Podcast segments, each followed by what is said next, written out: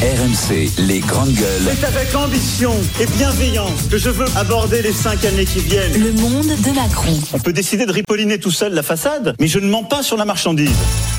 Alors, on va s'intéresser à l'hôpital de Montauban. On a découvert ça euh, ce matin, ça nous a quand même un, peu interpellé. Alors, vous savez qu'il y a toujours un problème d'engorgement des urgences, donc on essaie de trouver des, des solutions. Et, et à Montauban, la, la, la solution euh, a été d'installer un bouton rouge et un bouton vert.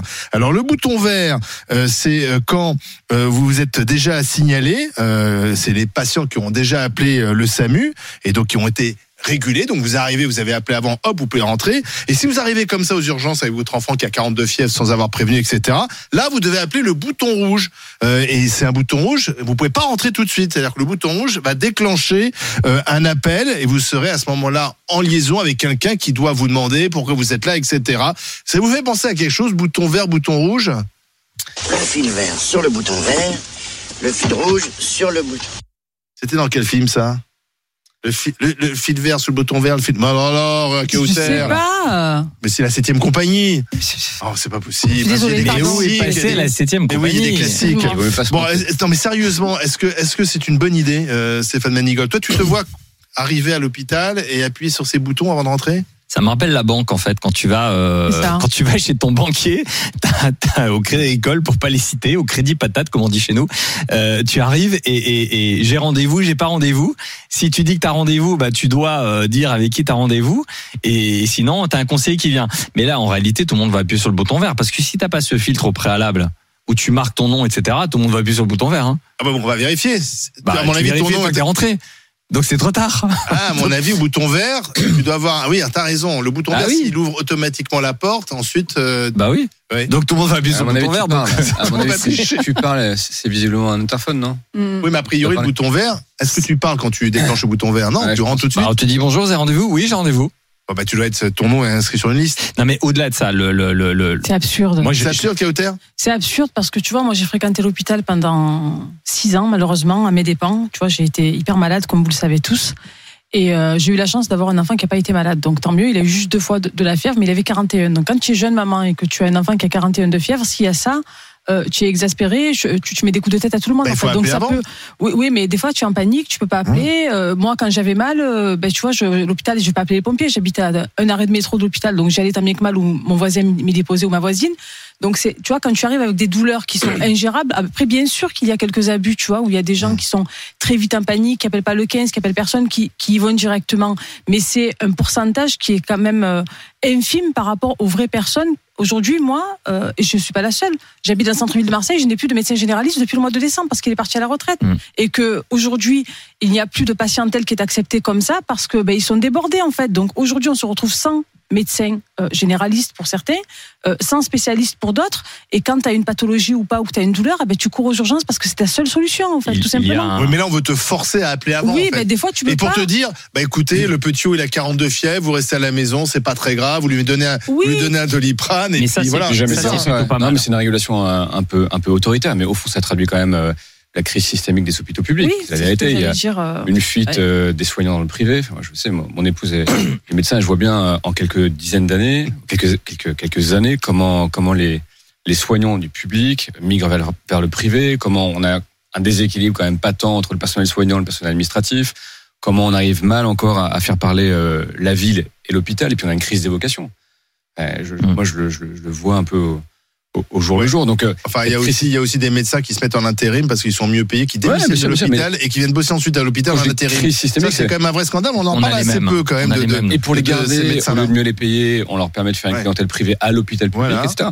Donc, euh, mais je- donc quand c'est beaucoup d'argent public dépensé, là, hein, c'est plus cher à l'intérim, forcément. Vous savez, quand vous gagnez euh, trois ou quatre fois plus dans le privé Ah oui. versus le public, en vérité, vous savez très bien que vous avez un problème totalement systémique, c'est que les gens ne resteront pas. Donc, au lieu de rééquilibrer, et ça coûte Oui, énormément d'argent public. quand quelqu'un démissionne du- de, de l'hôpital et ensuite qu'on rembauche, réembauche en, en intérim, moi, je- on ne devrait pas, on devrait pas. Je veux dire, le type, il démissionne, il s'en va parce que il a compris le filon. Il a dit qu'il serait mieux payé euh, en faisant, en Ouais, faisant des, des missions. Excuse-moi, c'est des métiers Mais qui sont hyper du mal payés. système. Moi, je tombais malade en c'est de l'argent 2012. public, hein, je suis Moi, désolé. j'ai été euh, enfin, fin 2011, début 2012, et j'ai arrêté d'être malade euh, gravement. En 2018, je suis désolée. euh, j'ai vu l'état de l'hôpital public complètement se Mais certains, fracasser. certains se payent sur la bête, c'est ce que je dis. Voilà. Parce parce Il faut réguler ses excès. qu'on euh, paye les études de, Ben, on paye les études des médecins et tout ça c'est de l'argent public. Et donc on est, on fondé à carte beaucoup de sécu. plus, à réguler beaucoup plus fort politiquement, de manière à avoir des choses qui soient pas complètement aberrantes. Et je pense qu'on est à la, à la fin d'un que- système. Est-ce que François Braun, qui vient même- lui-même du personnel euh, hospitalier, va réformer ça C'est- bon, bon, bref, pourquoi pas. Et puis il y a en plus un parlement compliqué, donc c'est tout ça Ouais. passe devant le. Mais sérieusement, on gère la misère quand même. Quand on est obligé d'inventer un bouton rouge et un bouton vert parce qu'il y a trop de monde aux urgences, c'est quand même on gère, on gère, on gère quand même. euh, Enfin, en plus, le principe des urgences, c'est qu'il n'y a pas de C'est régulation. Tu viens, c'est Ouais. urgent. Je- je- pour le coup, je comprends la mesure. Euh, plus sérieusement, moi, je, je- je viens d'un d'un milieu pauvre, dit euh, sous le seuil de pauvreté, et mon médecin, euh, quand j'étais gamin, c'était les urgences. Pourquoi? Parce que ton médecin, quand tu vas le voir, t'es obligé de payer. Alors que quand tu vas aux urgences, tout- bah, il t'envoie la facture. Et quand t'as pas de sous, bah, tu vas aux urgences. Et ça, c'est un vrai problème euh, euh, qui, qui- dont il faut prendre compte. Mais, mais l'idée de mettre en place le service du 15, mais aussi dans la tête du gamin que j'étais. Bah, appelle le 15 quand tu as une pathologie parce que au fond euh, bah, tu, tu évolues dans l'environnement so- social dans lequel tu es donc forcément avec peu de connaissances en matière de, de, de sciences et donc tu vas aux urgences. Donc aujourd'hui c'est plutôt pas mal je trouve que de dire appelez le 15 voyez si euh, si vous voyez vraiment c'est c'est non, pas- mais il faut- Non, Si, t'es bien d'accès aux régulé, si Non, tu tombes mais vraiment sur quelqu'un qui fait bien Non, mais le c'est vrai que c'est un Il y a problème d'accès aux soins. problème de plus en plus grand, même si on est un grand pays, euh, d'accès aux soins, y compris pour les plus vulnérables. Tu- Non, mais d'accès aux soins non programmés. Et, c'est des systèmes, des organisations qui n'ont pas changé. Moi, j'ai un, un pote médecin qui a lancé il y a deux ans une initiative qui a ouvert en fait des centres. Lui, il, il ouvre des centres euh, en ville plutôt avec des médecins qu'il paye bien, qu'il fixe et il fait le soin non programmé. En gros, pas le soin lourd qui va plutôt aux urgences ou qui est vraiment traité par, euh, par, par une prise en charge assez lourde et pas le petit soin qui peut aller chez son médecin tu as raison il généraliste. Et attends, je- je- lui, il a fait ça. Il fait ça en ville. Et à côté, il met des unités satellites avec des personnels soignants plutôt euh, infirmiers, infirmiers en zone rurale. Il discute en télémédecine avec tout ça. Et il a permis de financer ça un peu différemment. On n'est plus à la tarification de l'activité, c'est un autre mode de financement. Et ben, c'est super efficace. Donc, il faut aussi que ces, ces systèmes qui se parlent pas beaucoup, la ville, l'hôpital et ces nouvelles start-up, en tout cas organisations innovantes, puissent se parler beaucoup plus. Et là, on résout un peu structurellement ce problème. Au lieu de toujours taper sur le moins, Oui, la moins-disance budgétaire. Est-ce qu'il travaille le week-end? Parce que Et- tu vas, aux urgences. quand Tu vas aux urgences le week-end le soir, la nuit et le week-end. Ils parce que parce la qu'il n'y a pas de médecin disponible et que ton enfant il a une forte fièvre, euh, t'arrives pas à joindre ni un pédiatre ni un médecin généraliste Alors. pour X raison et donc euh, bah, tu vas aux urgences. Euh, alors après on va te demander, tu vas arriver devant la, la, la porte et on dit ah mais vous avez pas appelé le 15, euh, repartez chez vous. Ah, mais là, en télémédecine, tu peux avoir une téléconsultation avec des, avec des, avec des médecins spécialistes. Enfin, tu peux Enfin, la, tu peux faire quand même télécons- ouais, enfin, la, plein, la plein consultation à distance, ça a aussi des limites. Je veux dire, Ouais. si Bah, tu ne pas l'enfant, à un moment donné, Non, mais à la médecine, oui. c'est aussi. Mais tu vois, on avait fait, je crois, avant le- la crise du Covid, on faisait 75 000 téléconsultations par année. Et je crois que la- le, le premier mois, les premiers mois du Covid, on en a fait un million. Je dis pas que c'est une solution pour, euh, Oui. pour toutes les situations, mais quand même, tu peux faire beaucoup plus. Ouais. Et, Une et des on fait pas beaucoup en solutions, France. Une des solutions, en tout cas, qui a été expérimentée il y a plus de 10 ans dans les quartiers nord à Marseille, c'est, ça a été mis en place par le docteur Slimadiji, à qui je rends hommage, c'est de monter une maison de santé pour les personnes qui étaient éloignées des soins, tant en termes de médecine générale que de spécialité, parce que tu attends entre 8, entre 8 mois et 13 mois un rendez-vous chez un dermato, chez un cardiologue, etc., etc. Et donc, en plein cœur des, des quartiers nord, ils ont monté une maison de santé qui est ouverte 7 jours sur 7, 24 heures sur 24, avec des systèmes de garde comme à l'hôpital. On verra en tout cas si ça marche à Montauban, le bouton vert et le bouton rouge. Euh, dans le monde de Macron 2, c'est une histoire qui va à mon avis faire pas mal de bruit parce que c'est l'acteur euh, préféré des Français, Danny Boone. En tout cas, c'est l'un de ceux qui a le mieux réussi. Mais le problème, il est arrivé à Danny Boone une mésaventure. Il a voulu payer moins d'impôts.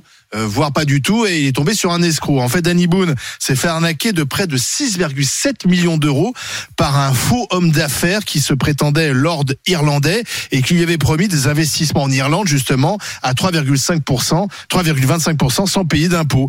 Euh, donc il est rentré en contact avec cet homme. Alors au départ c'était pour que cet homme lui gère euh, son yacht. Euh, donc Danny Boone visiblement un yacht.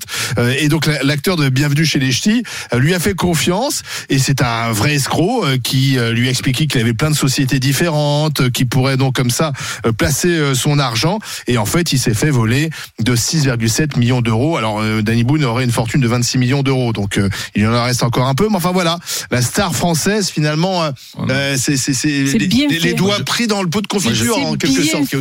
C'est bien C'est fait. bien fait parce que tu vois, moi qui viens de revenu modeste, paiera je rêvais, je rêvais de payer des impôts et beaucoup d'impôts quand j'étais grande. Tu vois, moi je prends l'exemple de le même euh, du, du fils d'un syndicaliste, un copain à moi, tu vois, de, de, la CGT qui était au port de Marseille. Aujourd'hui, son fils paye 50 000 euros d'impôts par mois. Il travaille dans des grandes entreprises du CAC 40 et son père lui dit Est-ce que tu marronnes de les payer? C'est le week-end dernier, tu vois. Et il lui dit Non, je suis très fier parce que nous aussi, on a, on a vécu de solidarité au départ. Ensuite, on a travaillé, etc. Non, mais Donc, quand tu as ce niveau, euh, tu vois, de visibilité où tu gagnes bien ton fric, tu payes tes impôts et tu ne pas d'arnaquer ton pays parce que quelque part, tu essayes d'arnaquer ton pays alors qu'il va très mal aujourd'hui. Eh ben, moi, je, c'est bien fait. Voilà, il n'a pas été assez Non arnaqué. mais elle, elle a raison. Tu sais, quand tu es issu du fruit de la solidarité, tu peux pas considérer que, y compris Danny Boone, dont le cinéma français finance abondamment ses films. ça. Je rappelle que après, il a fait des très grands succès. ouais, hein. d'accord, Quand d'accord. tu fais 20 millions Après, d'entrées, bon. Après, après. Oui. D'abord, c'est. Oui. c'est le, le, le- cette exception culturelle qui fait que Danny Boone est là où il est aujourd'hui. Et je vais certainement pas pleurer sur son sort parce que maintenant qu'il a voulu payer moins d'impôts, effectivement, avec 6 millions de- d'euros en moins dans son patrimoine, il paiera quoi qu'il arrive moins d'impôts où qu'il soit. Donc, si tu veux, je vais certainement pas pleurer pour lui. Mais j'aimerais juste rendre hommage à tous ces acteurs et actrices qui eux ont cette reconnaissance Mm, mm. et ils payent des impôts en France qui sont pas euh, Bah, il, il en euh, des bobos euh, gauchos euh, exilés en Suisse, en Belgique, etc. Je, parle, je pense notamment à mon ami Pierre Arditi, qui est un vrai humaniste. Il paye ses impôts en France. Et moi, je le dis, merci Pierre, parce que pour qu'il y ait de la solidarité, il faut qu'il y ait des gens qui payent des impôts dans ce pays. Après, il a, il a moins gagné que Danny Boone, sans doute, Pierre Arditi. Euh, je le Oui, il personnel. Et Non, bien, il je le marche très bien, remercie, il a toujours je joué le au théâtre. remercie chaleureusement de payer ses impôts en France. Je. Bah d'abord, moi je savais pas qu'on gagnait aussi bien sa vie au cinéma, donc je, je vais commencer à, alors, me- après, à me tu, poser tu, tu parles de l'acteur On le plus rentable du cinéma Non, on français, Danny Tom Boone. Français quand même. hein. le Tom Cruise du pauvre quand même. Non, ce qui paraît. C'est vrai que pourquoi t'as pas mis la musique de Maverick pour accueillir Il faudrait qu'on le fasse systématiquement. ça On perd- des résultats. Ça fait du bien à l'ego. Euh, non, ce que je trouve étonnant, sa gestion de Danny Boone, c'est qu'il a quand même fait aussi son succès sur des euh, sur la culture populaire. Oui. Lui-même est Bien issu sûr. de- d'une classe modeste. c'est assez étonnant. Enfin, la plupart des, des gens qui réussissent, qui sont issus d'une culture populaire ou d'un milieu populaire, en général, ils ne l'oublient pas. Ils sont plutôt patriotes, y compris sur le plan fiscal. Donc c'est un peu étonnant. Ouais. Bah, euh, les sportifs, ils sont logés à la même enseigne. hein. Il y a Nick Noah qui vient chanter la solidarité à Et l'élection maintenant, de Hollande, village. alors qu'il est exilé en Suisse. Enfin, franchement, à un moment, tous ces gens, il faut qu'ils comprennent que la solidarité, c'est juste des connards comme nous qui payent des impôts en France pour que la solidarité puisse se mettre en place. Et Noah, je le dis en toute liberté globe. parce que je suis un, un enfant qui a bénéficié du fruit de la solidarité et j'ai vraiment ce profond respect pour toutes celles et ceux qui payent des impôts en France. Donc je leur dis Exactement. à l'antenne là, merci, Merci, y compris ceux qui payent un tout petit peu pour que la hein. solidarité puisse Le exister. choix. Ah, si t'as le choix, Non, regarde lui, c'est barré. Voilà. Oui, Lui, oui, bien Ah, sûr, mais parce c'est- qu'il à un niveau c'est où il peut effectivement Mais c'est tomber. lâche, Non, mais c'est malhonnête et c'est lâche et c'est malhonnête. Tu vois, euh, tu vois, au-delà d'oublier, t'arnaques ton pays, quoi. Donc quand il y a des petits arnaques, Non, on tu- les c'est pas dénonce. que t'arnaques. Non, ça Tu n'es c'est pas reconnaissant. C'est c'est moral. Tu n'as pas- la connaissance du ventre. Et il, ça, ça pose un optimise, problème mais c'est- moralement effectivement. Oui, c'est l'optimisation fiscale. Après Yannick Noah, il est retourné chef de village. Je crois d'ailleurs que le président est aujourd'hui euh, dans Oui, son village, exactement. euh, au Cameroun. Donc il a fait le, le tour du. Yannick Noah et, Macron, rend maintenant à son- au Cameroun va rencontrer Yannick Noah, Dans chef son de village. village. Qui,